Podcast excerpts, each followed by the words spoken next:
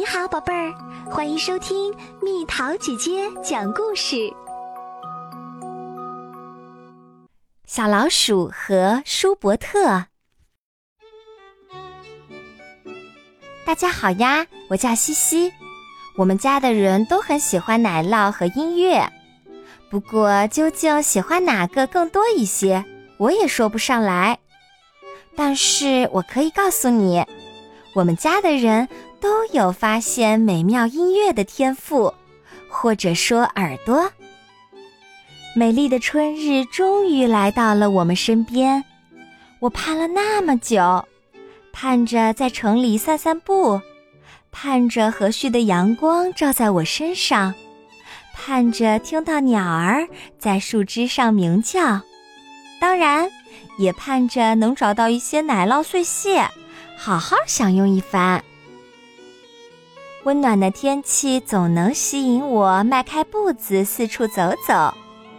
没多久，我就闻到街角飘来新鲜出炉的面包的香味儿。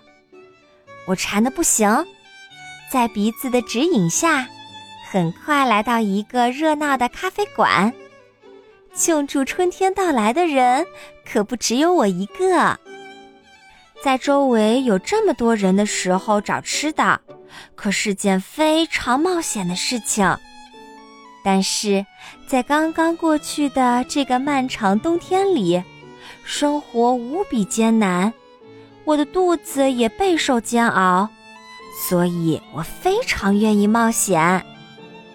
一进入咖啡馆，我就在桌子下面钻来钻去，找掉下来的各种碎屑，好大快朵颐一番。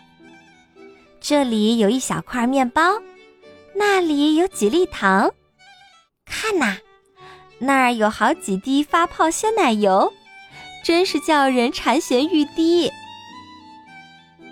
吃完这些，我觉得还是有点饿，于是继续四处搜寻，别的事情都可以晚点再说。我陶醉在节日般的氛围中，在我周围。人们吃吃喝喝，谈笑风生，互相打着招呼。服务员在桌子之间灵巧地穿梭。就在这个时候，我注意到有个人独自坐在靠近门口的地方，在看手里的一本书。他对周围的喧闹一点儿也不在意，仿佛已经掉进了那本书里。他肯定不对劲儿。我走到近处，爬上他旁边的那把椅子。人们说好奇害死猫，我这只小老鼠也想知道让它这么痴迷的究竟是什么东西。然而从我站的地方，看不太清书上写的是什么。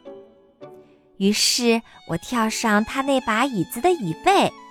爬上了他的肩膀，真不敢相信，我居然有这样的胆量。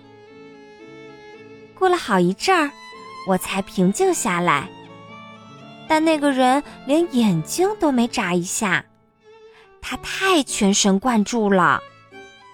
现在我什么都能看见了，你绝对猜不到，原来这个白日神游的家伙。在读一首诗，说的是一条鳟鱼开开心心的在小溪里游来游去。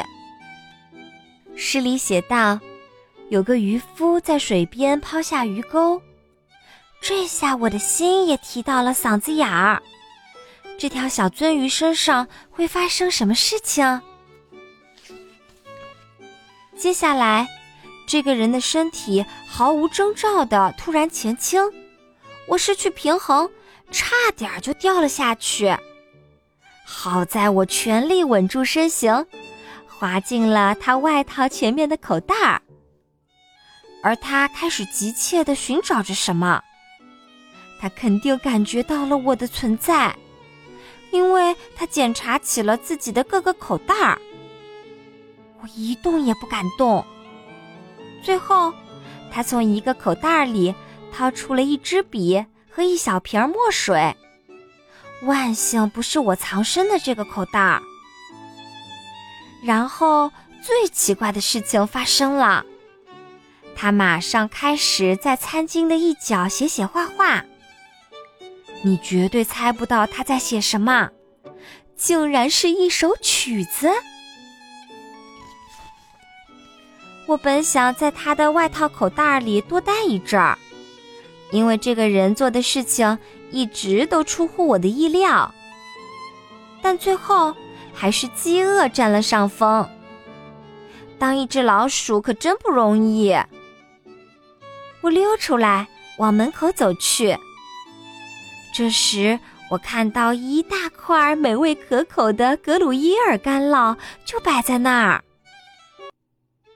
我简直不敢相信自己的眼睛，像闪电一样朝那块干酪直奔过去，正要一头扎进去饱餐一顿，突然像噩梦一样，有人抓住我，把我从地面上拎了起来。我用眼角的余光看到，就是那个人用一只手抓住了我，在圆圆的镜片后面。他的眼睛里满是善意，真是太惊险了。小笨蛋，你没看到那是个捕鼠器吗？那块奶酪是放在那儿等你上钩的诱饵。你很走运，因为我及时发现了你。但诗里的那条鳟鱼就没那么幸运了，那个可怜的小东西上钩了。他把我轻轻放在他桌子旁边，靠近门口的地上，然后他再也没有看我一眼，又全副身心投入了他正在写的那首曲子。而我呢，直接回了家，因为这个春天的第一场历险而激动不已。正是这场历险，让我遇到了弗朗茨·舒伯特。这位杰出的作曲家，一位会毫不犹豫为我们这样的小生灵腾出时间来的人。